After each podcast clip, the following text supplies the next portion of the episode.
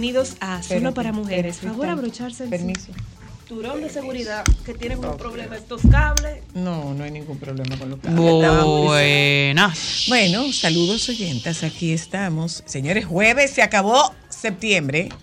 Se acabó septiembre. Lo que no se iba a hacer en septiembre, ya. Alejandro, Alejandro. Lo que no se. Lo... Claro. Ah, ¿Qué fue, Alejandro? Mañana es día de cobro. Que Ale- Nuestra Señora del Manejo. Nuestra Señora del Manejo. Eh, buenas tardes y bienvenidas. Aquí estamos. Hoy es eh, 28 del mes de septiembre. Ya se acabó el mes de septiembre. Ya se acabó lo que no se había hecho, lo que no se hizo hasta ahora de septiembre ya. Ya. O sea, que estamos en, o sea, a la mitad de un chin de Cima Sabor navideño.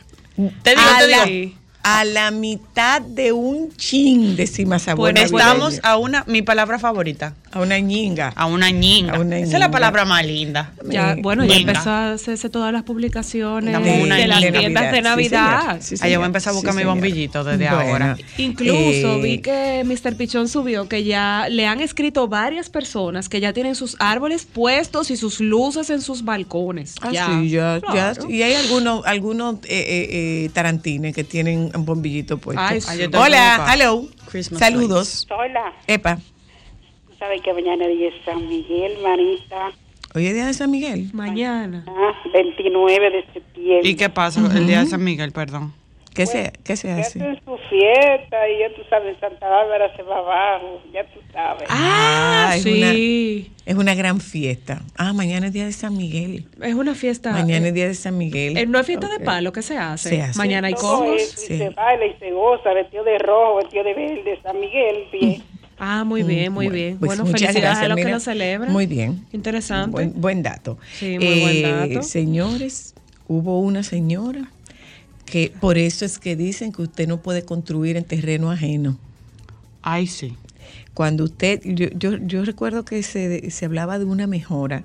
Cuando usted hace una mejora en un terreno que no es suyo, adivine qué, usted pierde la mejora. Tras separarse de su pareja, una mujer derrumba la casa que construyó en el terreno de los ex suegros. Bien hecho. Me llevo mi casa. Nos desalojan porque a mí me están pidiendo el terreno, pero no la edificación, porque eso yo lo he hecho, me ha costado, ahí está su terreno, la casa no. Dijo Yumiko Ramírez, esta mujer que derrumbó una casa en el distrito de Chancay, provincia limeña de Guaral, donde residía con el padre de sus hijos luego de que un fallo judicial le ordenara entregar el terreno a sus ex suegros. Yumiko Ramírez llevó a un grupo de personas para destruir los techos, paredes y calaminas que componían la vivienda. Ella dijo, construí la casa mientras convivía con mi esposo. Explicó que derribó la vivienda porque le pidieron el terreno, no la edificación. Nos desalojan porque a mí me está pidiendo el terreno, pero no la edificación, porque eso yo lo he hecho, me ha costado. Ahí está su terreno, la casa no declaró la mujer a Medios de Perú. Señaló haber construido la vivienda para criar a sus cuatro hijos. De poco a poco hemos estado construyendo la casa. Yo también he trabajado, aunque el Señor dice que no sé trabajar. Ahí tengo mi negocio que lamentablemente ya no existe. Poco a poco hemos trabajado los dos y hemos levantado la casa con ayuda de mi familia y de mis hermanos. Ramírez dijo que el padre de sus hijos está ahora con otra mujer. Yo tengo documentos en la comisaría que él se retira voluntariamente. Yo no lo he echado, subrayó. Además, Yumiko manifestó que a pesar de que sabe que las tierras no le pertenecen, la vivienda la construyó con sus propias manos y con la ayuda de sus padres, ya que su expareja no tenía dinero suficiente para cubrir estos gastos. La demolición comenzó el 22 de septiembre y pese a la intervención de la policía local, el hecho generó controversia entre los residentes del distrito de Chancay. Ramírez, en un, en un intento por seguir defendiendo sus derechos, concluyó con tristeza. Solo pido disculpas a mis hijos por darle de familia a esa gente que no vale la pena. Pero guay. seguiré luchando contra todos esos. Guay. Oh, oh, como dice Milán. Oh, oh.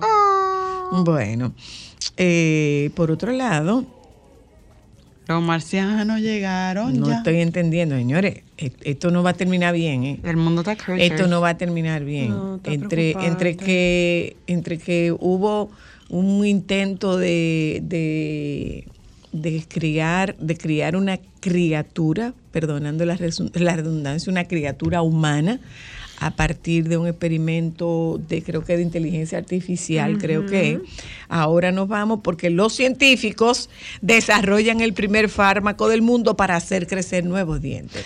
Tú ves, eso me parece bien. Eso me parece bien. Hay gente que ha perdido su diente. El equipo planea realizar un ensayo clínico de fármaco. Creo que aquí es donde no te va a gustar. Ah, Porque el ensayo clíni- clínico con niños de 2 y 6 a 6 años. ¿Estás loco? Ah, No. Ok, entonces ahí ya no te parece tan chulo. Ah, bu- Un equipo de científicos dirigidos por una startup farmacéutica japonesa ha estado trabajando en un fármaco para estimular el crecimiento de nuevos dientes en lo que sería una primicia mundial, con el objetivo de comercializarlo alrededor de 2030. Se espera que la empresa Torogen Biopharma, financiada por la Universidad de Kioto, comience los ensayos clínicos en adultos sanos alrededor de julio de 2024 para confirmar la seguridad del fármaco después de que el equipo lograra hacer crecer nuevos dientes en ratones en 2018. La mayoría de las personas tienen brotes dentales que tienen el potencial de convertirse en un diente nuevo además de los dientes de leche y permanentes. Aunque los brotes generalmente no se desarrollan y posteriormente desaparecen. El equipo ha creado un fármaco de anticuerpos que inhibe la proteína que suprime el crecimiento de los dientes, actuando sobre estos cogollos y estimulando su crecimiento. En 2018, el equipo administró el fármaco a hurones que tienen dientes de leche y permanentes similares a los de los humanos y les crecieron dientes nuevos. El equipo planea realizar un ensayo clínico del fármaco a partir de 2025 en niños de entre 2 y 6 años con anodoncia que nacen sin algunos o todos los dientes permanentes. A los niños se les inyectará una dosis para inducir el crecimiento de sus dientes. La falta de dientes en un niño puede afectar el desarrollo del hueso de la mandíbula, ha afirmado Katsu Takahashi, cofundador de Toregen Biopharma y jefe de odontología y cirugía bucal del Hospital Kitano de Osaka. También hay esperanzas de utilizar el medicamento en el futuro para adultos que han perdido dientes debido a caries. Esperamos que el fármaco sirva como clave para resolver esos problemas. Aprobarlo con niños. Bueno, si en mi caso fuera un niño que tuviera una situación de que no le hayan nacido los dientes y me dan esa oportunidad, yo lo pudiese probar. Señores, aquí hay gente con niños y personas que tienen enfermedades terminales que prueban eh, tratamientos paliativos experimentales. Póngale, un- póngale una prótesis. Wow, de Póngale verdad. una prótesis. ¿Cómo va a experimentar con niños? ¿Cómo va a experimentar con niños? Hello. Hola. Buenas. Buenas, soy la. Ajá. Diga. Sí, es para eh, informarle, le hablo desde acá desde Nueva York, Dígame a ver. este, es para informarle que la esposa del general Héctor Lachapelle Díaz, mi tía, la doctora Gladys Bello Veloz de la falleció en el día de ayer y está siendo velada en la funeraria Blandino de Abraham Lincoln. Ah, sí, creo que muchas gracias. Esta, esta información la dio el, el Sol de la Mañana, si no me equivoco. Muchas gracias por compartirla con nosotros y nuestras condolencias. De verdad que sí, muchas gracias. Eh, Diga usted. Ya. Eh, bueno, vámonos un momento a publicidad, señores. Nosotros regresamos de publicidad, hablamos con Anina, vimos una película, señores. No se pierdan. Si usted tiene la oportunidad de ver una película que se llama Georgetown, busque Georgetown y, como se dice en lenguaje de calle, dese esa película busque Georgetown o cómo es, es, es la... Bueno, de eso vamos a hablar con Anina cuando regresemos. Ya volvemos. Solo para mujeres,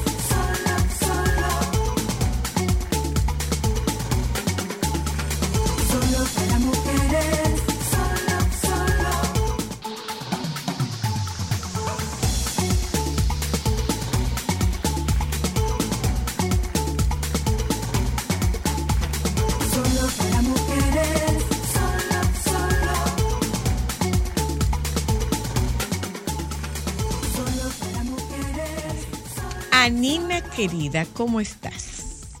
Estoy muy bien, ¿cómo están ustedes? Qué bueno Muy conversar bien. con todos allá en Solo para Mujeres.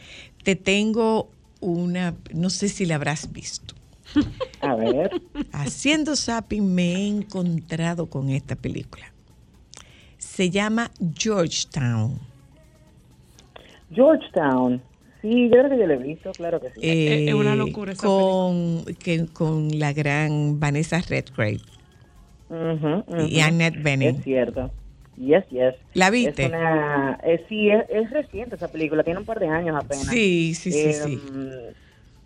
Sí, yo recuerdo esa película, claro que sí. Qué bueno, ¿te gustó? Me la encontré casualmente. Es como muy divertida, la verdad. Me la encontré casualmente. Y aunque no se trata de una película, eh, no es una historia de la vida real, está basada en hechos reales. Me da mucha Sí, risa. eso pasa mucho. Eh, a Qué mí bueno, me bueno fascinó. Sí, Eh, me porque- fasc- usted, usted búsquela para que usted vea lo que es un arribista. Lo que pasa es que es, es como es como tan bárbaro todo lo que él hace que te da risa. Lo mejor de todo. O sea, el nivel de descaro. Lo mejor de todo, ¿tú sabes qué? es? que está basada en hechos reales. Sí. O sea, Sí. que eso ocurre. Está inspirada en un artículo que salió en el Washington Post que se llamaba eh, The Perfect Disaster Marriage o algo así. Busque, busque eso. Tú sabes que, que la primera película eh, que hizo Will Smith, Eh, que está basada en, un, en una obra de teatro, donde él hace precisamente de un chico que llega con una historia a una casa y es adoptado por una familia. Es una historia también de, de decepción completamente, pero es uno de sus personajes más importantes y de hecho estuvo, ahí fue que comenzaron a prestarle atención como un actor de mucho calibre, porque era una interpretación dramática muy, muy buena e importante. Y con eso fue que él se presentó a todo el mundo para el cine. Bueno, pues busque esa. Ay, sí. Pero además, la oportunidad de ver a Vanessa Redgrave. Claro que sí, que es una de las más importantes actrices de todos los tiempos. Es así, así. que aprovechen eh, y, y vean cualquier película que ustedes puedan ver con Vanessa Redgrave, porque ella es un, digamos que un, Es un ícono. un peso pesado, Sí, es un, un ícono, un ícono. peso pesado de la actuación, Es- definitivamente. Es así. Sí, Bueno, sí. pues en el día de hoy continuamos con nuestro festival de thrillers eh, y vamos a estar hablando sobre películas, eh, sobre thrillers que, que tienen como protagonistas o como personajes principales a niños y adolescentes. Hay muchas. Uy, Y lo interesante de, de estas películas es el hecho de que hay una hay un sentido de como de inmediatez, hay una mayor desesperación porque los personajes que están involucrados son niños. Entonces, eh, esa es una de las cosas interesantes que podemos eh, pues percibir dentro de estas películas y yo creo que vamos a empezar por el clásico, más clásico, que es el sexto sentido. Esa misma te iba a preguntar yo, Anina, si entraba Sí, dentro de ese grupo. Por supuesto que sí, porque es un thriller psicológico, aunque tiene elementos de terror. La película verdaderamente te, te da unos buenos sustos, pero Sí, es es un muy thriller bueno. psicológico donde eh, este niño es la clave de todo. Él es que está eh, contándonos la historia, él junto con el personaje de Bruce Willis, que bueno, que ahí es donde encontramos el, el plot twist de la película. Eh, Pero sí, verdaderamente es eh, una película sumamente interesante y la película que catapultó a la figura de M. Night Shyamalan como uno de los de los jóvenes directores a prestarle atención, aunque realmente en su carrera él ha tenido eh, más, digamos que decepciones que aciertos, eh, sigue siendo un, un gran director, sobre todo de thrillers psicológicos y de ese misterio psicológico eh, que le gusta tanto a la gente. Tengo una Así que la pregunta. pueden buscar sin problema. Anina, eh, The Others, ¿entraría en esa categoría? Claro. Claro que sí, 100%. The Others entra en esa. En Claro. esa No, porque como la categoría. Y el orfa- protagonista y el es una mujer. También, ¿eh? Y el- Ah, y el esa- no, esa yo no la he visto. también, ¿Cuál? Claro ¿Cuál? sí. ¿Cuál? El orfanato, eso yo no lo he ¿eh? visto. Tú no has visto el orfanato. Claro Está que ella loca. la ha visto, la señora Luna fue engañada. Yo no, yo no lo he visto, yo no. Tú la has visto. Yo. Y The Others también yo te llevé a ver. la No, The Others yo fui El con- orfanato con- es española. No, yo no he visto eso. Claro que sí. No he visto eso. Ay. No, no, no, no ¿Será he visto eso y no me interesa que me den más detalles. No, no, pero yo, te refresco la memoria este fin de semana, yo te la pongo. No, Tú estás loca. tengo suficiente. ¿Tú sabes con qué? Con The Omen. Ay, The Omen, yo la vi, me morí. Ay, Dios. Muertecita, No, pero muertecita, jamás ni pero The nunca. Omen, The Omen no es un thriller psicológico, eso es puro terror. Total No, no, terror pero- con un niño de protagonista. Pero con un niño Con y un, un perro. niño de protagonista. Y un perro. Ay, a mí me encantan, sobre todo para no. dormir. ¿Qué? Seguimos, seguimos, Nina. Estás loca. Pero hay un problema ahí sola, tú eres psicóloga. Pero grave, para dormir. Tu hija tiene problemas, ten cuidado. Yo soy tú y duermo con los ojos abiertos. No vaya a hacer cosas que se le cruce uh, algo mal puesto. Mi amor, hay un refrán que dice que el puerco no se raca en Javilla. No, pero por si acaso, yo Decía- dormía ah, decía- entreabierto entonces. abierto Decía no, mi papá, entren. decía mi papá que el puerco no se raca en Javilla. Ay, decía no. mi papá. Qué niveles de locura. Decía mi papá. Pues yo me duermo viendo Investigation Discovery. Sí, pero no es lo mismo, baby, no es lo mismo. No lo mismo. Seguimos, Anina, Mire, seguimos. Le voy, a dar, le voy a dar un par de películas protagonizadas por Jodie Foster que caen dentro de este género perfectamente. La amo. Hablamos de Flight Plan del año... Flight eh, mil- Flight Plan, sí. Eh, vuela plano. No, no, no, no, no. Plan de el vuelo. plan de vuelo. Ah, ok. Plan de vuelo. Ah, yo la el vi. año 2005. Ujú, yo la vi. Ella, pues, eh, está en un vuelo junto con su hija, eh, que van desde Berlín hasta Estados Unidos. Sí, yo la vi. Misteriosamente, su hija se desaparece en el vuelo y obviamente todo el mundo piensa que ella está loca porque en el vuelo no admiten que había una niña y que esa niña nunca estuvo en el vuelo. Entonces es un, un drama psicológico, un thriller importante. Y Jodie Foster es muy buena en estos personajes. Ay, y, Después y de The Panic Room. Ay, de Panic The Room. Panic Ay, Room. sí. Precisamente. Bueno, vimos Panic Room primero y luego vimos Flight Plan. Esa, esa es la cronología realmente. Y en Panic Room ella se pone, eh, obviamente, a las, a las órdenes del director. eh, ay, Dios mío, se me fue el nombre, no puede ser. Ese Eh, mismo. David Fincher, David Fincher, gracias. Ah, David sí, Fincher buenísimo. Fue que dirigió Panic Room. Esa película es de principios de los años 2000, si mal no recuerdo. Y bueno, es la historia de esta mujer que aparentemente es una mujer que tiene un trabajo importante porque tiene un apartamento en Nueva York que debe costar todos los millones de chanflín. Sí, señor. Y bueno, eh, ella tiene eh, una casa muy bonita y dos ladrones deciden robarla esa noche y ella y su hija se trancan en el, en el cuarto de pánico. Que Tres, tienen, que es un tres ladrones, tres ladrones. Tres ladrones, correcto. Eh, para entonces protegerse y toda la acción que se lleva a cabo allí, ese juego mental, ese thriller sí. psicológico, te martilla. Ay, da una porque te ansiedad. situaciones de mucha tensión. Da Espectacular. Mucha ansiedad. Da mucha ansiedad esa película, mucha ansiedad. Un detalle, la hija es eh, diabética. Ay, sí, Sí, verdad. La- con una hija claro. diabética. Y ella es eh, la, la protagonista, la coprotagonista, o sea, la hija de ella en la película es una joven eh, actriz eh, que hoy en día es una de las más populares. Hablamos de... Ay, ¿cómo que se llama esta niña? Dios mío, yo estoy muy mal de la cabeza en el día de hoy. Ginkgo biloba. Kirsten- Kirsten- no, Kirsten Stewart, sí, tengo que tomar Mm, Ginkgo biloba. Kirsten Y. Melena de León. Sí, ella estaba pequeñita cuando hizo esta película junto a Jodie Foster, era apenas una joven adolescente y, y bueno, saltó prácticamente al estrellato en un rol.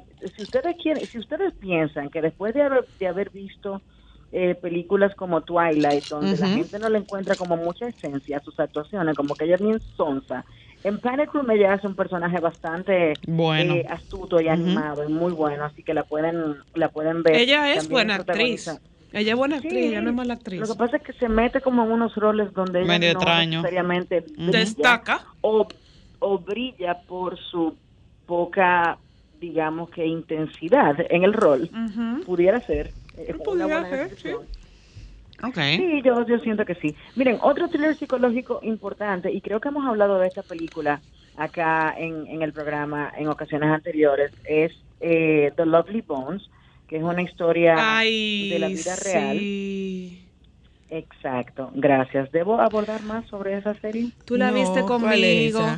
No puedo, si digo, te- yo te la tengo que decir Es el que fuera del aire. huesitos. No, Que, que, es, eh, sobre el- una, es sobre una niña eh, de los 70. Tú la viste conmigo hace poco, la viste en un vuelo conmigo eh, en noviembre y yo te la puse cuando llegamos. Yo te voy a contar cuál es ahora. Yo creo que sí, que sé cuál. eh, eh, Esa película es muy triste, sí, pero muy buena. Yo te cuento ahora.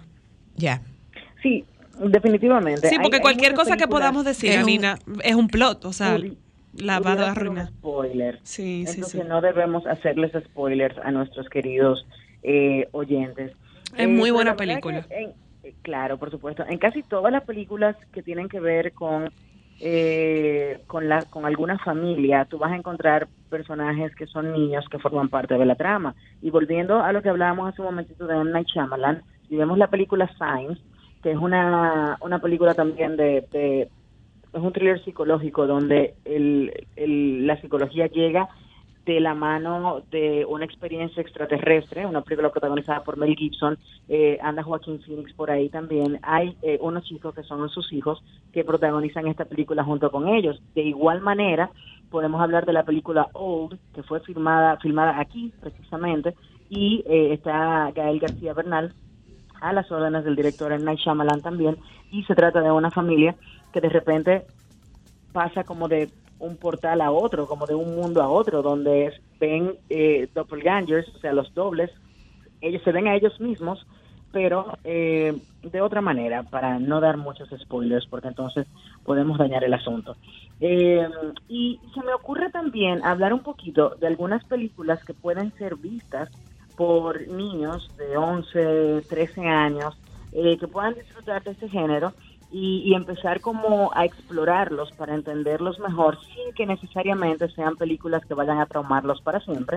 Eh, pienso en películas como Teoría de Conspiración, no sé si la recuerdan, una película protagonizada por Julia Roberts y el propio Mel Gibson también, que es muy dado a estos eh, géneros. Ay, no la recuerdo, pero es- anota la cristal para verla. Teoría de Sí, conspira es una película conspiracy theory. Él es, él es un obsesionado con las teorías de conspiración antes de que viviéramos en un mundo donde las teorías de conspiración nos pasan por al lado todos los días y están presentes de manera constante. Que tú lo veías y tú decías, pero este tipo está loco. Al final, lo que sucede es que una de sus teorías se convierte en realidad y él está tratando de descifrar dentro de un entorno complejo cuál de estas teorías es la real para entonces comenzar a perseguirlo basado en el conocimiento que él tiene sobre esa teoría de conspiración. A mí me encanta esa película, es sumamente interesante y la pueden Ok. buscar por ahí. Ok. Miren, otra película eh, interesante de explorar es Abandoned. No sé si la conocen, Abandonada. Mm, mm. ¿La han visto? No. Bueno, es una Mm-mm. película del año 2010, eh, pero hay otra del, del, del, 2000, eh, del 2022 también. La que yo digo, Abandoned, está protagonizada por Brittany Murphy, eh, que en paz descanse. Ella básicamente lleva a su novio a una cirugía en un hospital y después que pasa la operación y todo eso, ella regresa para llevarse a su novio a casa y el novio no aparece. Entonces por ahí comienza Ay, Oh. tú sabes, esta exploración y este misterio. ay, eh, Carrie, ¿no sería una película de, de- Eso es de terror. Eso es terror, eso no es thriller. Yo no. pensé en Carrie, pero eso es terror. No, eso es terror. Eso es thriller. Eso es, eso es terror, pero si, si, si nos vamos por la por la vara de Carrie, entonces debemos meter también en esa categoría eh, todas las películas de Scream, I Know What You Did Last Summer, que son básicamente Mm. La mano que muece la, que la cuna. Y Witches, creo Ay, que era. Una de jóvenes eh, jóvenes brujas. Esa entraría ahí en thriller. The, The Craft. Ah, The Craft, ajá. Sí, yo creo que sí, pero esas tienen un poquito más de, de terror como elemento, porque hay un asesino, eh, por lo menos en las películas de I Know What You Did Last Summer, o también en la Hay Blair Witch Project también.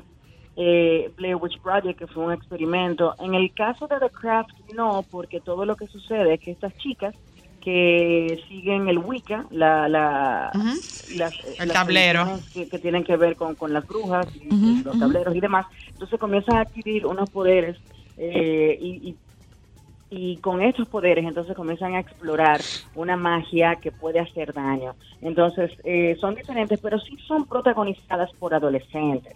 Eh, no son gory, o sea, el gore, que es ese género donde son muy explícitos con la violencia eh, y con la sangre y todas estas cosas. Son películas que verdaderamente se pueden ver y aunque tú te vas a asustar, no necesariamente son películas que, que tienen eh, una violencia eh, como de gratis para que tú experimentes el terror. Entonces creo que sí, que pudiéramos poner esas ahí también dentro de el listado de, de esas películas que pueden ver eh, los niños eh, para empezar a explorar el género. Pero ¿cómo que ven los Como- niños? Pero, pero, pero, pero. Los adolescentes. ¿Qué necesidad? Yo pienso en niños- Yo pienso en 12 años son niños. ¿Qué necesidad, Nina? Mi- mira cómo ¿Cuál tu es, hija. ¿Qué ¿cuál es la no? necesidad? Te Pues tú no decir tienes tu hija que ve eso para dormir. Pero tú Te no. voy a decir No, algo. te voy a Dime, decir algo, dime. Yo prefiero, eh, yo prefiero tomar de la mano a mis hijos Y que la vean contigo. No. el género Claro. para, que empiecen a explorarlo Claro. eh, y que la vean conmigo para yo poder explicarle cualquier situación. Pero tú sabes lo que yo no prefiero. puedan tú sabes lo que yo prefiero. Que no la Que no vea. Decirle a mis hijos, no vean ese tipo de cosas, ¿eh? Ay, que no, yo no después no, van a poder dormir. Yo saco todos mis Mira, zapatos y los pongo en cruz alrededor de mi cama. Después de ver una cosa Otra de que me esa. llega, otra que me llega a la mente y no sé si la recuerdan y creo que hay una serie actualmente que tiene algo que ver con toda esta historia que presentaron en 2008 con Changeling. La película es lenta y es larga, pero es una que está protagonizada por. Angelina Jolie, que ella vive en un pueblo en los años 20 y se desaparece su hijo. No, no, no me suena ¿No eso. la han visto? No. Tienen que verla, es un thriller psicológico. Tú eh, sabes que Angelina yo voy a comenzar a tomar a ti tus recomendaciones con pinza. Ay, sí. ¿Por qué? A propósito, ¿cómo se llamaba Cristal? ¿Cómo se llamaba? ¿Cuál? ¿Cuál fue la que El informe, el reporte, eh, eh, con. M. Eh, espérate, Mahoney. que eh, era con... no pudimos con ella. No pudimos con ella, ¿eh? ¿Pero con cuál? No pudimos con ella. No pudimos con ella. No pudimos con ella, aunque debo decir que era la película de con Naomi Watts. Con, ah, Mulholland Drive. Mira a Nina. Pero La yo ter se los advertí, yo se los advertí, David Lynch es uno de los directores más incomprendidos de la historia del cine. Mira. Aquella película es una de las películas que nadie las entiende, pero que ya sabemos que aparentemente todo fue un sueño. Pero lo que te voy a película decir. Muy extraña. Oye, lo que te voy a decir. Muy yo mala. le dije, yo le dije a Cristal, nosotras tenemos que ver el final, a ver en qué termina esta película. Ujú. Diablo, Anina. Eh, bueno, di- dicen que fue un sueño. Yo al día de hoy no entiendo Mulholland Drive, pero, pero sí es uno de los thrillers mejor valorados según la crítica especializada y vino del cerebro de David Lynch. Es Diablo. todo lo que tenía que decirte. Diablo, Anina, diablo. O sea, pero, Y pero es ¿qué incomprendido. esto? ¿De qué se trata esto? Y yo le decía a Cristal, no, no, no, no, vamos a seguir, vamos a seguir, vamos a seguir. Y Cristal me decía, mami, vamos a dejarla. No, Cristal, vamos a seguir, vamos a seguir porque esto tiene que llegar a algún sitio. Y llegó. Aparte. ah, Llegó. aparte llegó. a lo que me está diciendo. Anina que era un sueño. Un yo he sueño llegado de a él. la conclusión con, con esa película, yo he llegado a la conclusión con esa película de que eh, David Lynch simplemente presentó una fantasía y la dejó abierta en la interpretación, porque tú le puedes preguntar a cualquier persona eh, lo que entendió de Mulholland Drive y nadie te va a saber explicar. Nadie va, nadie. a vaticinar la teoría de que era un sueño, todo lo que lo que había sucedido, pero eh, es una de esas películas que, que, que tu cerebro explota, tú no sabes qué hacer con toda esa información. Pe- Esa Pero, es la realidad. como dicen los gringos, you can say that again. Yeah, pero, pero, independientemente de que te haya gustado o no te haya gustado, la importancia de la exploración dentro del cine, de los diferentes géneros, de las propuestas, es algo interesante porque al final te ayuda a definir si tú duermes viendo una película de terror o no. ¿Ves? Eso, es Eso de gente anormal. Gracias, Anina. Siempre a tus órdenes. Un beso para ti. Señores, vámonos a publicidad. Regresamos de publicidad. Y al lado, justo al lado, va a estar con nosotras Carlos Alfredo. Ya volvemos. El bushing que, que, que yo tenía que cambiar. Hoy el mecánico no me dejó el mismo. No, ¿y qué, ¿Qué va a resolver eso? un bushing? Yo ni sé tampoco. Porque los mecánicos le hablan a uno como, mira, ahí te dejé la pieza que usamos. Ay, mi ¿Para amor, qué? Si, si tú me vas a engañar, tú vas y buscas una pieza prestada. No me ensucie el baúl, quita eso. Momentos solo para mujeres. Yo tenía un mecánico que no me engañaba, pero me cobraba mucho en la cara. Cuando yo era taxista, me- se me quedaba el carro. ¡Taxita! Sí, cuando yo trabajaba en Apolo, yo era la 210. Estoy quedado atrás de, de tal supermercado. Ah, está bien, yo llego en dos minutos. ¿Y qué fue lo que pasó? No, yo no sé, yo le di a aprender. Y, y venía, agarraba dos alambritos así. Dale. Y yo le decía, ¿cuánto es? Dame 500. Y yo, bárbaro. ¿Cómo 500 pesos? Y me decía, ¿qué quieres? Te desmonto el alternador, voy y te lo lavo y te lo traigo y te digo que es nuevo. Y te cobro 4 mil. Dame mi maldito 500 pesos.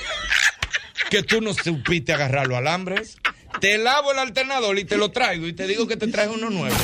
Momentos solo para mujeres. Déjame cambiar tus días y llenarlos de alegría. Solo para mujeres. ¿Dónde eres mujer?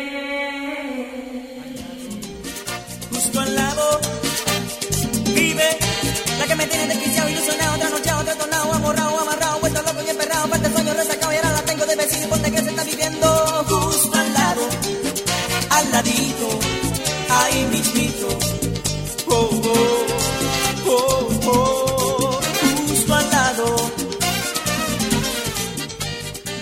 ¿De quién era esa orquestación, eh? Eso suena como los metales de Ramón Orlando, ¿eh?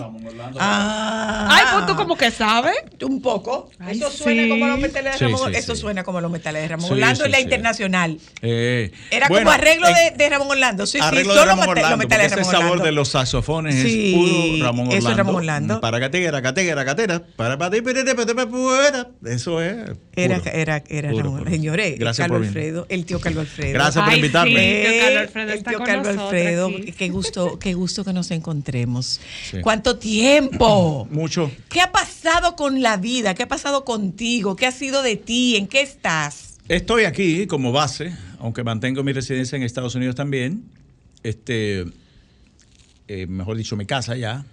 E hice casa acá también. Voy a estar trabajando desde aquí como base, para, porque el país se ha puesto em, más viable para viajar. Mm, Para Sudamérica, para, para cualquier lado. Aquí pernotan todas las líneas aéreas del mundo. Ay, Eh, sí. Y está muy... eh, aquí que están mis hijos y mis nietos. Entonces, mis padres también. Mi abuela que tiene 100 Tu años. abuela. Ay, claro. Entonces, eso es importante para esta etapa de mi vida en la cual yo, por, por, por tercera vez, regreso al país. Cuéntame, ¿cómo, cómo, ¿por qué tú eres un estudiante de medicina, Carlos Alfredo? Era. Tú eres un estudiante de medicina y ¿qué fue? Un día dijiste no, por aquí no. No, no. eh, eh, eh, era por ahí. El problema fue que me dejaron cantar. Soy yo. Ah, Eh, ¿cuándo te dejaron cantar? ah, Desde, encima desde de el un bachillerato. Encima de un paciente. ¿Cómo así? Porque yo en la Gómez Patiño era ayudante de cirugía. En esa época se podía ser Ajá. ayudante de cirugía si tú estudiabas eh, instrumentos y procedimientos eh, quirúrgicos. Y entonces yo me preparé. Siendo un muchachito de 21 años, 22, yo me fajé con unos libros así grandísimos.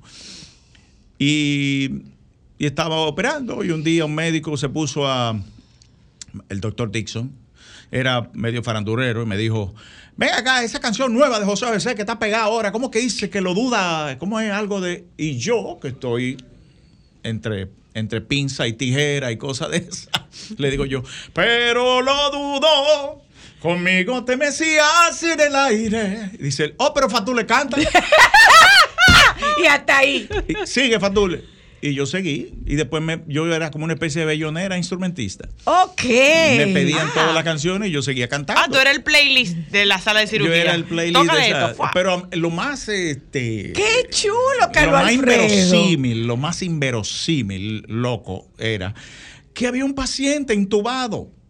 O sea, que estaban todas las Es que enfermeras. hay un tema con las- la sala de cirugías. Ajá. O sea, la gente su- asume los, los, eh, eh, los legos, los desconocedores, asumimos como que la sala de cirugía es un santuario. No, que es la puerta para morirte. Donde la gente no habla, donde la gente no se No, mueve, nada. donde la gente lo único que hace es eso. No, y es en un sitio donde ya el cirujano se relaja. Hay muchos cirujanos que, que yo conocí varios que se ponían su Walkman. O sea, había Sí, casetes, se sí. metían luego en la caseta en la cintura y oían música mientras estaban operando. Pero que uno se imagina que eso es como no, un santuario. Pero en así. el caso de nosotros hablamos mucho de política en esa época. Ajá, en medio de una operación. Sí, sí. Es que el país estaba, estaba don Antonio Guzmán en el poder, eran los eh, eran en esa época de los finales de Antonio Guzmán. Ajá. Eh, y estaba, estábamos en elecciones casi prácticamente, que iba, iba Salvador Blanco después de eso. Y hablábamos mucho de política. Mientras Mucho, estaban mucho. en... Ok, vámonos para la romana otra Ay, Dios vez, mío, Carlos ay. ¿Cuántos son ustedes? Tres. Cuatro hermanos. Cuatro. Yo soy el mayor. Y entonces, mi papá, mi mamá, ella es hija de higüeyanos, mi papá es hijo de árabes del Ceibo, nacido en el Ceibo. Eh, y mi padre, autodidacta, se hizo técnico en radio y televisión y viajó a la romana. Primero vino aquí a la capital a trabajar en la Philips, pues lo contrataron.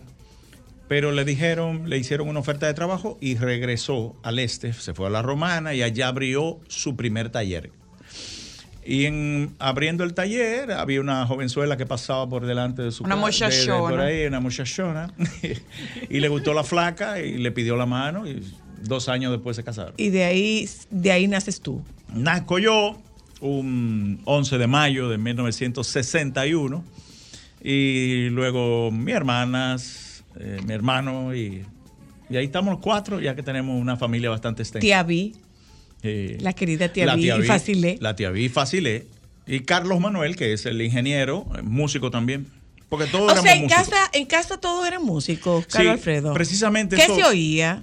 Eh, de todo, sobre todo boleros y música clásica. Mi papá era, era un. Mi papá es. Era.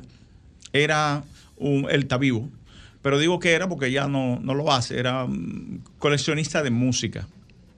eh, De LPs. Todavía están en casa. Todavía están. Ah, no me diga. Pero entonces él también vendía discos.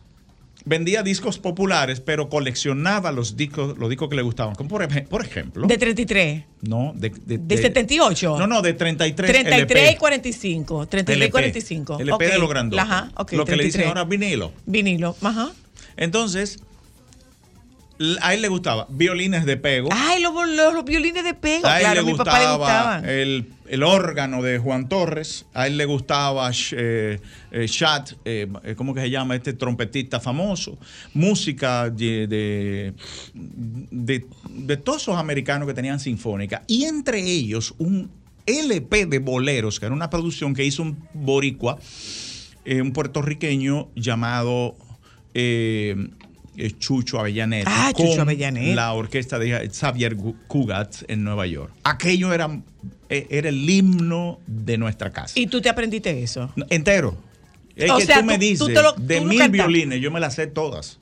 Porque desde que nací estoy escuchando eso. Ah, claro. Yo me acuerdo, estoy, estoy viajando en el tiempo, ¿eh? Sí, sí. Estoy viajando en el tiempo, Toña la Negra. Escuchar eh, la voz de la romana que quedaba justo al frente de mi casa, que queda todavía. Ellos tenían una bocina que la prendían a las La 5 ponían de la afuera. mañana, la ponían para afuera. Y ahí empezaba el Ah, forma mañanero de de Norberto Mariña a- con rancheras. Entonces, desde Miguel Arcebe Mejía, Mm. Pedro Infante Pedro para atrás. ajá. Y lo que estaba de moda en esa época era Javier, Javier Solís. Solís, claro, Claro. claro que Entonces, sí. Tú Ay, me ay, preguntas de todas esas rancheras, yo me las sé todas. Claro. Hasta con las pausas respiratorias. Y, te la- y- y de, de esas, Carlos Alfredo, tus favoritas, ¿cuáles eran? Bueno, a mí me gusta Porque mucho. eso, eh, eh, yo lo comento con estas niñas, eh, eh, lo, lo de la música mexicana, o sea, eso no es de ahora. No, no. No, no, o sea, no, la, sé. música mexicana en este país tiene un arraigo, En el- Latinoamérica probablemente, probablemente de la mano con el cine. Sí. Latinoamérica entera fue una influencia maravillosa por el cine mexicano. ¿Qué Claro, pasa? sí, que sí. cuando ellos arrancan con el bolero ranchero, porque era es un bolero ranchero, que era rian, chan, chan, chan, como por ejemplo, una que más me gusta de Javier Soliera, eh, Entrega total. Llévame si quieres hasta el fondo del dolor. Hazlo como quieras por maldad o por amor. Esa canción es Pero bella. Esta vez. Esa canción es bella. Eso tenía una, un arreglo. Sí. Y unas, eh, y unas guitarras. Señores, pensá que se murió un muchachito, Javier Solís. Eh, ¿A qué sí, tú llamas hombre. muchachito? Treinta y pico de años. Fue un muchachito. Se bebía mucho. Era un muchachito. Eh, se- ellos maltrataban mucho su cuerpo, los pobres. O, o gozaban demasiado. Sí, el sí. caso es Una forma más bonita de decirlo, pero válida. Sí, pero, pero era un muchachito, o sea, eran treinta y pico de años Sí, cuando se murió. sí, igual Felipe Pile, Pirela. Felipe Pirela. Este, mm, ¿qué más de esa época? Empezaron a, a sonar canciones como la de Leodán, que era un niño. Mm. Palito Ortega. Diablo. De ahí es donde viene. Hay una gente que se llama Palito. la Palito canción- Ortega se llamaba, eh, eh, Palito Ortega era Palito. eh, argentino. Palito Ortega era argentino. Llegó a ser gobernador de un departamento o de una provincia muy importante Sí. en Argentina Sí, que sí, se llama. Tucumán. Sí, Ah, sí, claro, sí, sí. Tucumán. ¿Qué cantaba Palito Ortega? Él cantaba al lado, justo al lado. Eso es un rock and roll. Al lado, pra, pra, justo al lado, ta, que lo cantaba también Lucecita Benítez. en, los Lucecita en, Puerto 60. Rico. Oye, Y Ah, cuando el wow. compositor de, ese, de esa producción, que fue Milton Peláez. Me dice, vamos a cantar al lado, justo al lado en merengue. Y él empieza a cantarlo, él arranca por ahí, al lado, justo al lado, vive, la que- y, y hace así, lo graba con, pero con los 16 compases y me, me entrega la cinta y dice, vayan a grabarlo. Y digo yo, ¿y la letra? Y dicen, ponla tú. ok, ¡Qué sencillo! es tuya. Eh, Entonces, No, no es mía. La canción es de Palito Ortega, composición de Milton Peláez. Porque yo eso lo respeto mucho. Ok. Él, él era el compositor. Claro. Él lo que me dijo fue, toma una tarea para que vaya aprendiendo. Entonces Mm. me dejó 16 compases que yo tenía que llenarlo con la que me tiene desquiciado, ilusionado, tranochado, trastornado, toda esa cosa, en todo lo que termina en AO. Yo tuve que ponerla en el estudio Enca, en lo que... En Enca, lo que me- diablo. en lo que me estaban esperando para grabar la, el merengue. Di que y salió voy de ahora. una, Carlos Alfredo. No, no salió de una. Yo me lo tuve que aprender. Porque yo, mm, desde muchacho, tengo esa, ese defecto de que si no sale como yo quiero, eh, Cuadrado. cuadradito, mm, yo no te voy a hacer perder el tiempo. Yo prefiero practicar, practicar, practicar. Eh, lo hice mi, mi- mi listado y me lo aprendí afuera. Cuando yo entré, le, le hicimos un par de tomas y, y- y le En tu primer matrimonio, ¿tú le, tú le cantabas, Tania? y- De- en, en- en ese tiempo, porque pasa una cosa, había reuniones familiares, doña, doña Fantina con el bandoneón, y tú cantabas en, en enamorado, dabas serenata.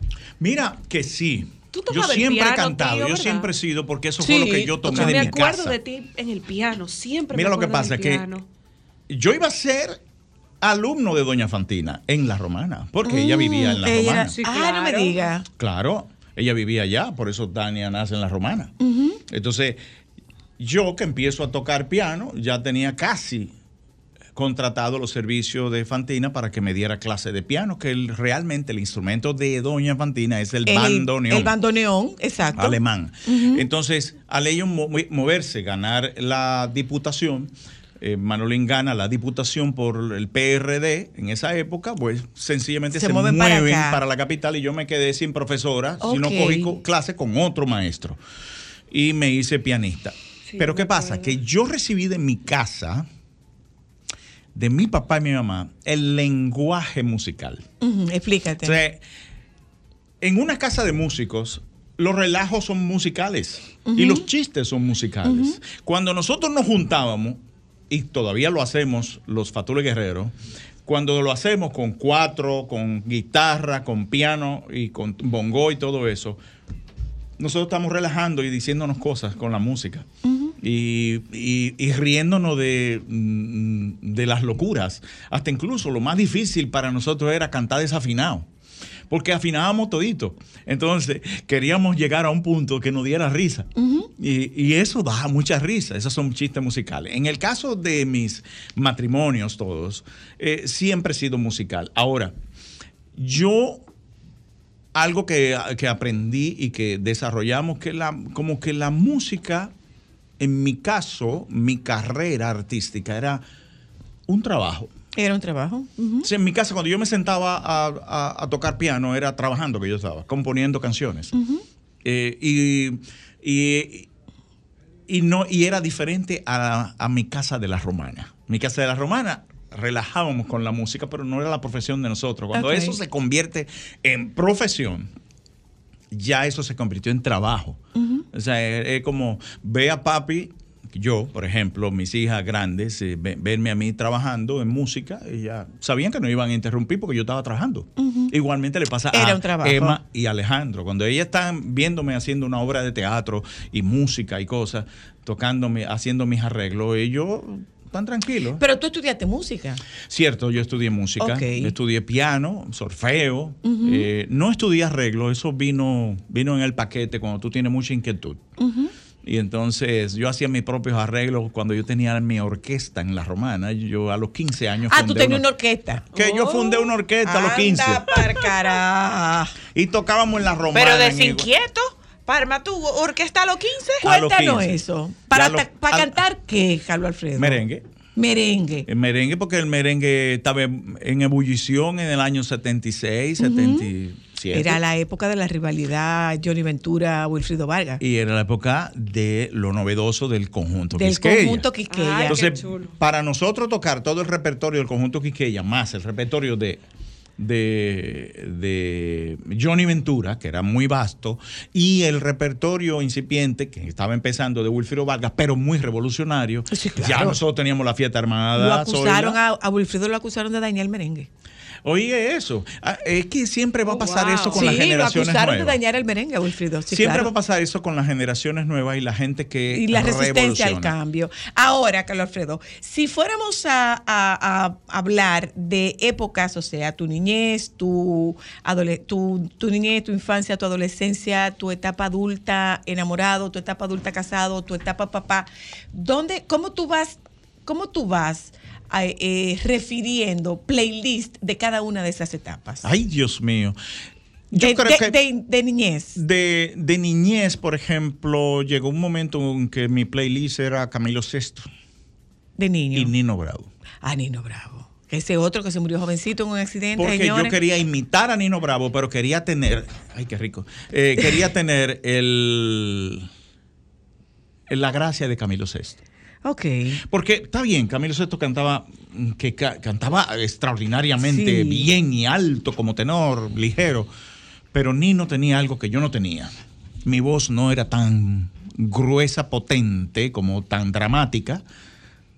Ese parecía más a la voz de Camilo. Ese, mm, por ejemplo, un Nino Bravo te decía, de por qué te estoy queriendo, no me pidas la razón. Ahora yo lo puedo hacer porque tengo dominio y abro mi caja bucal y se oye más grueso. Pero en la época de que yo tenía 13, 14 años, Era más fina la voz. Ay, ¿Y con muchacho, qué yo cantaba así. que yo cantaba así. Mira, ¿y cuánto te ganaste con la orquesta? eh, nosotros cobramos 35 pesos por baile de dos ¿Para cuántos? Éramos, al principio éramos 6 y luego subimos a 12. Ok. Pero ¿A no, ya ¿A a cuánto los le tocaba 12, a cada uno? Eh, no, Oh, pero eran siete, con siete pesos, tigre. ¡uh! Un servicio costaba dos, dos pesos, dos y medio costaba un servicio, dos y medio costaba un servicio. Pero, eh, ¿Qué esa- era un servicio? Una botella con dos refrescos. Eh, Y tú sabes que yo ahora, eh, pensando bien esas retrospectivas que, no, que, que debemos de, de- de enseñarle a la gente que un oficio, cuando tú estás dispuesto a hacerlo sin paga, realmente Eh, es que el tú naciste para eso. Es que es el talento innato tuyo. Y yo me acuerdo que yo nunca pensé en dinero. En lo absoluto, es más, los tigres me engañaban. Y yo cogía lo que me daban. Ya. Porque total, yo dije... ¿Y quién día- manejaba eh, eh, las finanzas de esa agrupación? ¿Cómo se llamaba la agrupación? Somos nosotros. ¡Epa! ¿Por qué? Porque no teníamos nombre. Con el combo somos nosotros. En porque la no era orquesta orquesta. somos nosotros. No, era combo. Eh, sí, era un combo, Era pero combo. nosotros decíamos la orquesta, La orquesta somos nosotros. Que se Entonces, oía más, Se oía más fino. fino. Y, más- caro, y caro. ¿Por qué somos nosotros? Porque un- nosotros estábamos contratados, Calín y su grupo, Carlín Fatul. Calín, ajá. Calín Fatul y su grupo, por donde quiera, por donde quiera. Un día nos presentan formalmente uno, en una presentación de sociedad en la Casa de Puerto Rico. Ajá. Y estaba el. Ah, pero el- eso es traje largo. Claro. Claro que sí. Y nosotros ensacados, tocando. Claro. Y cuando. Enflusado. Vi- vi- Viene el, el- el- el presentador, el maestro de ceremonia, Tony Edwards, y me- nos dice, ¿cómo, eh, ¿cómo los presento a ustedes? ¿Cómo Ah. se llama el grupo? Y ahora. Y, em- y el más fresco del grupo, que era el bajista, Toñito Tulanga, hermano de Johnny, me dice, ¡somos nosotros! Y ahí se rió. Se quedó. Ok. Saliste de ahí, Nino Bravo, Camilo Sesto. Después entra José José, José José. más hacia una adolescencia madura. eh, vamos a decirle 16 años. Ok. que cuando eh, José José arranca con el triste. Y yo empiezo a cantar el triste. Ah. Qué triste empiezo todos a dicen cantar. que soy. eh, eh, so- somos dos, que era el lado B del triste. El lado B. Estaba- el triste estaba en el lado A. no sé si vuelva a verte después. Pero en el lado. B, en el lado A ese, y el lado B era. Dos, somos dos, siempre dos, siempre juntos los dos. En un mismo igual es vivir, es gozar. es Un lado era feliz y el otro era triste. No, pero era chulísimo porque era como un rock, ahí, chan, chan, chan, como funk.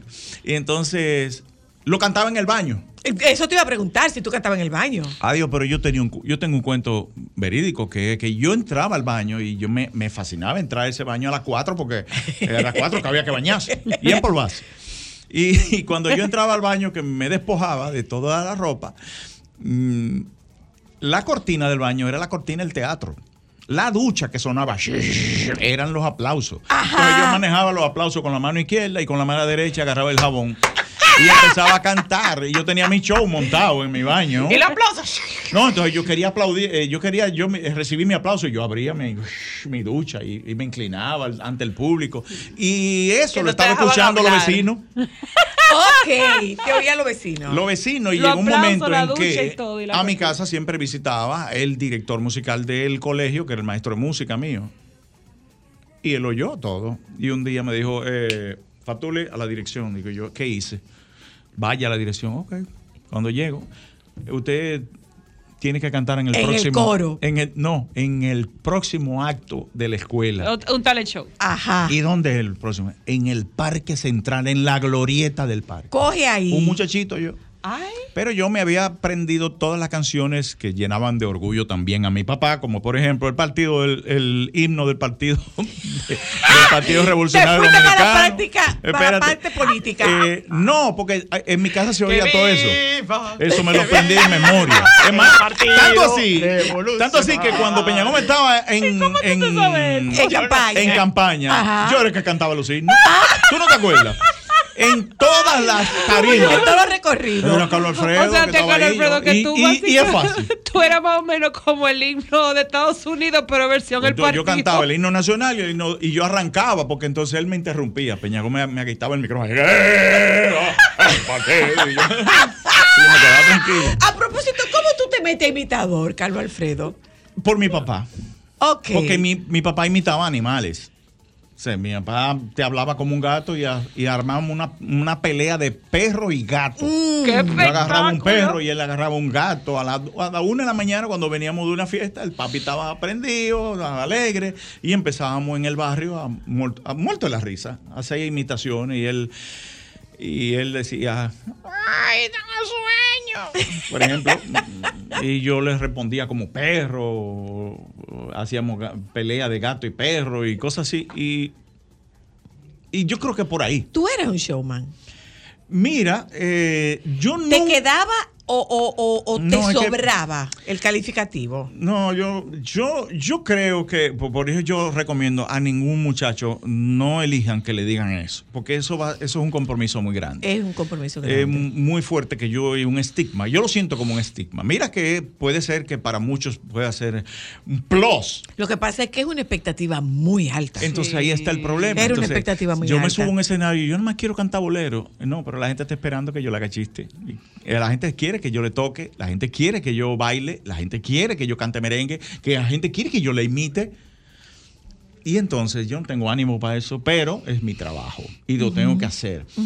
Y Pero eso es lo que te lleva a Telemundo. entonces eso es lo que ¿Eso es lo que te lleva a Telemundo? Lo que me, lo que me lleva a Telemundo es que ya después que Milton me mete en el ruedo como showman y Rafi de Olio se encarga de publicitarlo, el hombre que todo lo hace bien, eso fue peor todavía.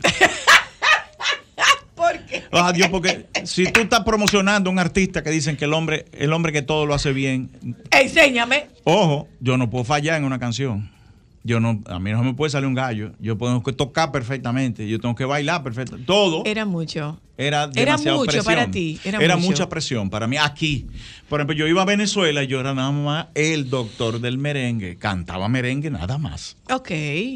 Y regresaba. Me iba a Puerto Rico por igual, a España igual. Pero A aquí mí- era todo. Pero aquí la gente exigía que tú no te imaginas. Es más, yo iba de gira y me iba a partido de jabón. Y allí en partido había que, había que hacer todas las imitaciones que tú haces en el show mediodía. Y tu Obligado. Dios, o sea, de verdad. Entonces, cuando llego a Telemundo, yo llego, no llego a Telemundo, yo acepté una invitación de Vickiana y de, y de su manager para que yo le abriera un show en el Hilton de Miami Beach. En Miami. Y me fui para Miami. Y yo allá canté tres merengues al lado. Merengue con ópera y te prometo. Mm. Solamente esos tres. Pero hice una rutina de humor mixto, eh, bilingüe. Ok. Eh, describiendo las palabras en dominicano, la palabra... eh, Los términos criollos. términos criollos, pero en inglés, y enseñando a bailar merengue. Pero con sonidos onomatopeicos, eh, como por ejemplo la tambora, y haciendo como unas clases en inglés para todo el mundo, y yo paré al público y todo eso. Cuando terminó el show, Eso se fue abajo, yo me imagino, la gente. sí, entonces eh, cuando termina el show, ¿Quién estaba ahí? los ejecutivos de Telemundo estaban ahí. Ok. O Y sea, fueron eso al camerino. Estar en el lugar indicado en el momento. Eh, en el momento increíble. preciso. Yo Ujú. no lo pensé nunca nada, pero cuando esa gente entraron a ese camerino, que ese señor sacó así, como si yo quería que fuese una pistola y fue una tarjeta. Me dijo, yo quiero eso que usted hizo en televisión. Tenga mi tarjeta. Y cuando yo veo presidente de la cadena de Telemundo, y yo, ah, no, pues no hay problema, a las 10 de la mañana. no. Ya había nacido Techi. Sí, claro. Sí. Sí, Porque claro. Carla es la que No, nace. ella nació allá. Carla es la que nace en, en Miami. En Miami ya Beach. Había, ya había nacido Carla es Techi. la gringa. Está gringa. Igual que mira, yo. mira, mira una cosa, Carlos Alfredo. ¿Qué fue para ti ese momento que tú estabas allá arriba, llevar de tu mano Ajá. a Techi al Teatro Nacional? ¿A dónde? A Vivo por ella. Oh, Ay, no con su fui yo. vestido azul de florecita de colores. No, no, pero no fue, no fui yo que la llevé. Guillermo Cordero, que es, más, es tremendo productor, Sí, es- tiene es una intuición maravillosa Sí. para el show. Él quería darle un toque especial a ese Cassandra. Y se combinó con la mamá, con, con Tania, para que eh, nos convenciera de cantar una canción juntos, la de Andrea Bocelli y Marta Sánchez. Y cuando me lo dicen, yo digo, para mí sería maravilloso. ¿Por qué yo, para, por qué eso es tan importante para mí? Porque en ese momento yo entendí que ya Teche estaba preparada para salir. Eh, Ustedes cantaban en casa. Ay, eso era. Eran Sí. veladas, eran Sí, veladas. Sí, sí, cantábamos y ella. y- y las veladas realmente eran para ellas. Carla lo que hacía era que bailaba y cantaba Ay, de- Techi no nos dejaba tranquila Pero cantándole a la Techi, lo de Barbie. Techi desde los dos años Desde era, eh, era Todas su- las que hemos sufrido eso, tío Carlos Alfredo Sosa. Sí, no. Pero yo lo pasé. Cuando yo era niño, mi- llegaba un- una reunión en mi casa y decían, Carlín, venga acá, cántele, por favor, Quisqueya. Entonces yo lo que tenía eran cinco o seis años. Y Alejandro y Emma cantan también. Igualmente lo hacen. Los cuatro cantan. Y los cuatro Yo- cantan y, lo- yo- y tocan piano. Yo digo, yo digo de manera muy particular, o sea, Techi no puede ser más hija tuya. ¿Más qué? Hija tuya. No puede ser más hija tuya. Ah, de que no puede ser más. No puede ser No, más. Se hija parece tuya. mucho, se pero, parece pero mucho. una cosa impresionante. Sí, somos muy Es parecidos. una cosa impresionante. Sí, somos muy parecidos. De hecho, ella, ella es una versión mucho, mucho más mejorada que yo. eh, y bueno, es que es una versión así. más estudiada. Lo que- Además. No, e- ella estudió más. Exacto, ella es una la versión más gracia que tiene ella es también de los genes que también ha recibido de parte, porque la mamá tiene mucho. ¿Tú te acuerdas que ella hacía de que si tu boquita fuera? Claro, entonces- amor, Chacón, claro, fuera. claro. Entonces, Pero es que es una familia musical por un lado y por el otro, porque estaba. Mónica que tocaba y Mónica cantaba. Y canta precioso. Claro, Sí, canta piano bellísimo. y canta, Canta bellísimo. precioso. Y ella me dijiste que el hijo de Mónica es un Eh, cantante. eh, Manuel, Manuel, Manuel es un cantantazo. Sí, sí, sí. Entonces, Eso es ella se 31 de parece mucho a mí. Pero O sea, muchísimo. mucho, mucho, mucho, mucho. Yo a veces la veo. ¿Qué tú vivías en ese momento que tú estabas cantando con, con Techi ahí? Eh, cuando lo viví fue en el estudio de grabación, porque no falló una sola vez. Mm. La pegó toda. Es más, incluso ella corrigi- corregía y decía, por favor, maestro, 12 años, señores, para atrás, vamos a corregir esa parte. Digo, Techi, pero eso está bien. Ah, ah, yo quiero que haga... Y, ay, Dios mío. ¿Y- ¿Y qué es esto? ¿Qué te produce verla hoy? ¿Y, y cómo fue para ti su nominación, Carlos Alfredo? Ah, bueno. No te rompiste nada tú, ¿verdad? Yo, No. es que yo soy un llorón. ¿Cómo fue su Yo soy un nominación llorón. para ti? Yo sé que ella va a lograr todo lo que se proponga. Porque no hay una cosa que más le aconsejo al ser humano que sean congruentes con su vida. Si usted es martillo, tranquilo, que te van a caer los, los- los clavos. Te van a llegar los clavos. Te van a caer, del cielo van a caer los clavos. Y cuando tú dices, no, yo lo que voy a hacer es cantante a los dos años, y tú has mantenido eso todo el tiempo, no le he escuchado y que no, que yo voy a estudiar en psicología. No, Ni la conozco haciendo otra cosa que no sea eso. es que no. Sí, sí. Entonces eso hace en mí un sentimiento de agradecimiento muy grande. ¿Qué ves de ti en Muy ellas, agradecido. en Entonces dos? para mí, el día que ella me dice los Grammy, eh, fue como el día, el primer día que me, que me tocó una canción de ella que fue Melodrama. O sea, cuando ella me presenta, porque cada vez que ella compone una canción, Ella te llama. ¿a quién tú crees te que la lo llama? canta. Ella Ajá. llama a su Papi, papá. oye esto. Entonces, este cómo- señor cuéntame lavaba cómo- y planchaba. Cuéntame cómo son, cuéntame cómo son esa, ese papi oye esto. Así mismo, papi, ¿tú estás sentado? Sí. Ok, oye. Oye. esto. Y me lo pone. Y yo empiezo. Y llora, y llora, y llora, y llora. ¿Y qué te pareció? Y dije, ¿qué, qué es lo que me pareció? Esto está muy bonito. Y, y Eso está precioso, ¿Y se les mira. ocurriría Compone hacer bello, la colaboración? Mira, eh, yo estoy a- totalmente abierto. Yo sé que los artistas tienen un procedimiento de manejo que va de la mano con la carrera mercadológica sí. del producto en sí. Y ella está siendo manejada. Entonces ella está siendo Es así. manejada muy bien, eh, sigue las directrices de su manager, sigue eh, todo el, eh, y va, va, va muy bien, va como ella sabe que lo tiene que ¿Y hacer. Carla, qué tiene de ti? Y es- no, pero es extraordinaria. La voz de Carla es una cosa Es que me- dulce, dulce. No, no, no, eso es lo más dulce, que hay. Sí, sí, Carla canta tan bueno como Techi, pero entonces tiene una voz más dulce, un poco más gruesa, tiene más cuerpo. Y, y donde llega Techi, llega Carla también, con ese tipo de voz, porque ella heredó de su mamá ese ronquito, pero sí. con, con matices. Exacto. ¿Entiendes? Entonces, eh, es maravilloso verla cantar. O sea, ella me hizo un homenaje hace unos años, yo vivía en Nueva York, y grabó Sigue Amándome en una versión cantada por Carla. Ay, qué cosa. Yo duré casi una semana llorando.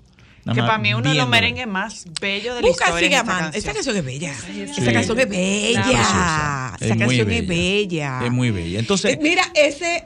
Pero Yo me la sé esa canción. Espérese un momento. ¿De cuándo es esa canción, Dios Es que esa es una canción. 1988. Mis hijas, es una canción de primer baile. Créeme que está dentro de la lista que le entregamos a Regala- Es una canción de primer baile. Yo me la ¿Y sé, esa canción es Ah, bella. pero no la cante. No, No, no, pero yo me la sé. No, Pero- no, no, no. Sigue amándome. Escúchala.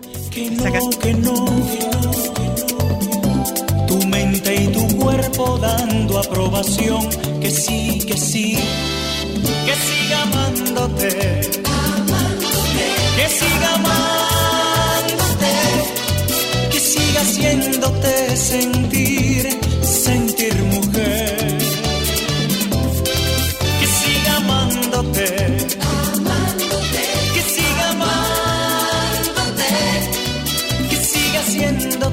sentir, sentir mujer. Me gusta el aroma que tiene tu piel. Me gusta entregarme en tu cuerpo. Qué canción tan. Me bella, gusta ¿eh? enredarme en tu cuerpo y arder. Mira, Oigan, esa pieza. Yo- eh, Alejandro. Oigan, Alejandro, varones que muela. Alejandro. Oigan esa canción por el amor de Jesucristo. Ayúdame. Pero tú no dices eso. Es Ayúdame, un disco. Alejandro. Es Esa-. Alejandro, ayúdame. Esa canción es eh, de un compositor panameño eh, que en paz descanse, Pedro Azael Simorgañi. Qué canción Pedro tan Azael, y bella. Él es el un compositor muy prolífico, fue. Él comp- compuso mucha salsa. ¿Y tu favorita cuál es? A propósito de salsa, ¿qué te, qué te da oír a Gillo cantando a Techi? ¿El qué? Oír a Gillo Sarante cantando a Techi. Ah, sí, muy bien, me fascina. ¿Te gusta? Me fascina, me llena de mucho orgullo y sobre todo oírla en salsa mm, me encanta. Qué bella canción, me encanta, ¿eh? sí. Qué bella. Prohíbeme qué bella. verte. Mira, Carlos Alfredo, ¿y, y qué, cuál es la tuya, la favorita, la que te llega?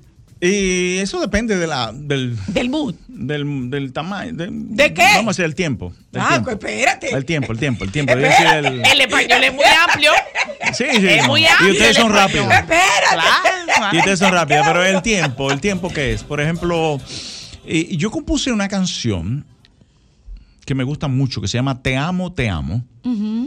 La tenía compuesta hace como algunos eh, 30 años y recién acabo de hacerle un arreglo y la grabé en la producción reciente. Va, pues le escribiste a Tania. llama- la entonces, producción si, se si llama- hace 30 años se le escribiste a Tania, No, no, no le escribí a, a nadie. En ¿no se le escribiste? ¿Después tú estabas casado? Pero eh, es posible que sí. No, es posible, no. Estabas casado. Sí, pero No, como que posible? Óyeme, ¿Estabas cuando- casado, Carlos Alfredo? Si te cuento que la no, única entonces, canción. si tú no le escribiste esa canción a Tania, ¿a quién se le escribiste? A sus dije- hijas. ¿A quién se le escribiste? A sus hijas. Yo le digo, ¿A quién se le escribiste? Carlos ¡A Alfredo? sus hijas!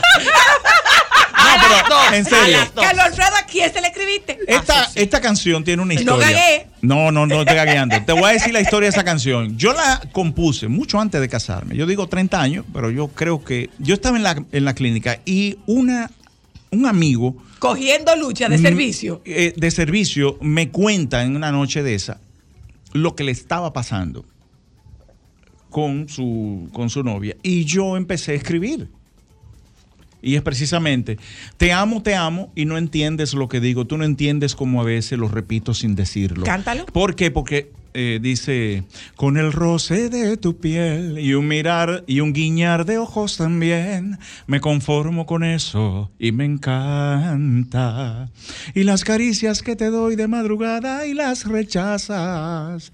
Tú no te, tú no te das cuenta, ya tú no, tú no te la llevas.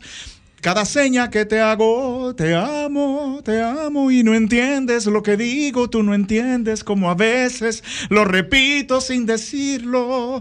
Te amo, te amo, es mi cuerpo, es mi mente y mi alma grita a veces y no entiendes lo que digo. Ay, qué bella. Ay, Dios, pero eso Qué está bella. bello. Sí, pero eso es Esa canción también, ¿eh? es preferida mía, es la historia de un, de un, de un- de lo que le pasó a un amigo. Y él, él me la hizo y yo para Esa mí la yo digo, ventaja que Mira. los hombres siempre tienen un amigo. Alejandro, Alejandro. No, en serio. Alejandro la tiene ahí, vamos Ah, a ver. serio? dale. Vamos a ir. Mis manos se deslizan por debajo de la mesa y me encanta.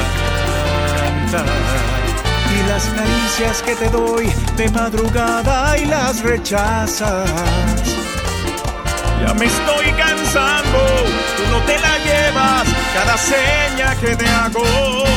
Te amo, te amo y no entiendes lo que digo, tú no entiendes como a veces lo repito sin decirlo. Es bella. es Muy, bonita canción. Pero ese es tu playlist.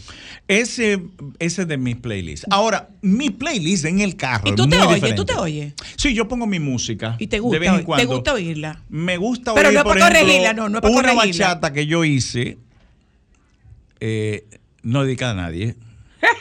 No, no te lo voy a preguntar. Esta canción Eso- se eso llama- es- eso es lo grave de haber sido amigos durante tanto Sí, tiempo. por si tú quieres volver, es una canción maravillosa. Yo la hice cuando estaba en Miami ya en víspera de regresar al país. Y yo me inspiré. ¿En cuál de tus regresos? En el, ¿En el último? En el primero. O sea, en el año 93, cuando Ok, con regreso. Carla. Yo, sí, ya Carla o sea, tenía ya, un ya, año terminó, y medio. ya terminó Telemundo. Sí. Y, ok, Cuando ahí. yo regresé, eh, antes de regresar, yo compongo esto en mi piano. Se la mando a Manuel Tejada. Digo yo, hermano, grábeme eh, esto, hágamela. Eh, y él hizo una bachata magistral. Muy rosa, por cierto. Que dice, voy tras de ti para allanar los accidentes de tu piel y como un loco avanzaré más fuerte, más fuerte, más fuerte hasta romper en tu piel. Que se convirtió en el tema central del- de la película de miniserie de, de Alfonso, De Alfonso. el Viejo. Ahí, y yo creo que sí, claro. Ese Es, eh, por si tú quieres volver. Entonces, Está, la tenemos. también. es, ese es parte de mi playlist. Hay un playlist también de canciones que no- la gente no lo escucha, que yo la escucho, que son mías, no, no son populares, que se llama Si tú no regresas. Pero tú sí sufres. Oye, ahí no, está no la por si tú quieres yo, volver. Esa canción es de Rando Camasta, pero me encantó Ay, Rando. Lo que Rando, me hizo. Rando. Me Vamos encanta, a me encanta oír. Por si tú quieres volver. Dale. Sin dar una explicación.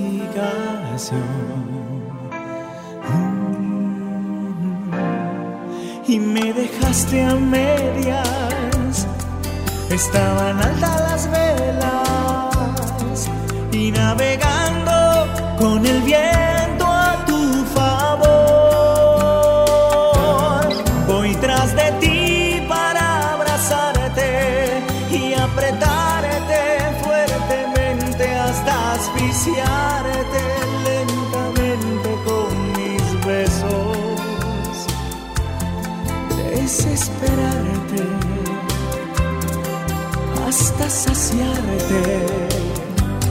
Voy tras de ti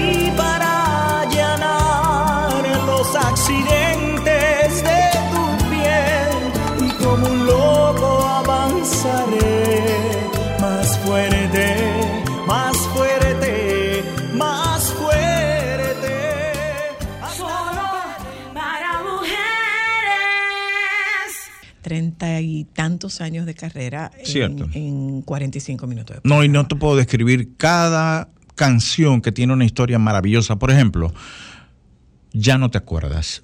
Ay, ya no te acuerdo. Eso tiene una historia bellísima. A mí bella. Es que, Sí, que- y- y- esa canción que es de un romanense amigo mío que tocaba conmigo en el grupo Somos Nosotros. Somos Nosotros. Y la tocábamos nosotros en Somos Nosotros como Desde bolero ahí. Mm. desde ahí. La hicimos merengue y entonces esa canción se hizo famosa por un videoclip que le hicimos. Un videoclip eh, que lo hicimos en Gurabo. Nos fuimos a Gurabo a hacerlo. Con Carlos. Lo hizo eh, ¿Estaba Alfonso Carlos, estaba Rodríguez Carlos Luciano? Y Carlos también estaba ahí. No, me recuerdo que Techi tenía Techi era cuatro la meses. modelo. Techi la de cuatro- en un río. En un río, cuatro meses de edad tenía. Y aquel videoclip fue hecho como a mano pelada, Sí, como dicen. Pero quedó una historia maravillosa que hizo Alfonso Rodríguez. Acaba, justo acababa de regresar de Los Ángeles y trabajaba con Jackie. Y yo le dije que me hiciera el videoclip y, y lo hicimos. Y eso tiene una historia tan bonita. Todo lo, todo lo, cómo, cómo surgían las cosas y cómo aparecían. No como ahora, Sí. que tú tienes que, eh, que- que- que invertir casi como una película. Era, era, aquello era era- un tiempo en el que la solidaridad, la empatía y el equipo sobrevivía, no, no sobrevivía, marcaba la pauta. Familias completas se integraban al videoclip. Sí, sí, sí, sí, sí, sí, totalmente. Totalmente. Totalmente. Y, y así sucesivamente cada canción. Eso sí. bien. Videocanción. Sí, videocanción S.A. Gracias, Carlos Alfredo. No, gracias a ustedes. Eh, esto quiere decir que es el, el, el- es el recomienzo. Otra vez, porque el comienzo de Carlos la re- resiliencia es algo que antes no se conocía tanto como ahora y se ha y se ha demostrado que es una capacidad que tenemos eh, los seres humanos de poder Sobreponernos. sobreponernos, recomenzar, resembrarnos, eh, resetearnos, eh, para usar un anglicismo, y, y es maravilloso. Gracias. Ahora, no resistirse es mejor todavía. Gracias, doctor. Gracias a ti. ¿Eh? Nos juntamos con ustedes mañana. Los compañeros del Sol de la Tarde están aquí. Quédese con ellos, por favor. sin poderlo evitar. Si te sientes capaz, si te encuentras dispuesta, ya podemos juntar tu ternura y mi fuerza. Si es verdad lo que cuentas, de que nadie sabía entregarse contigo como yo me entregué. Si ahora empiezas a ver que soy más que un amigo, dices querer como nunca has querido. Sol 106.5, la más interactiva. Una emisora RCC Miria.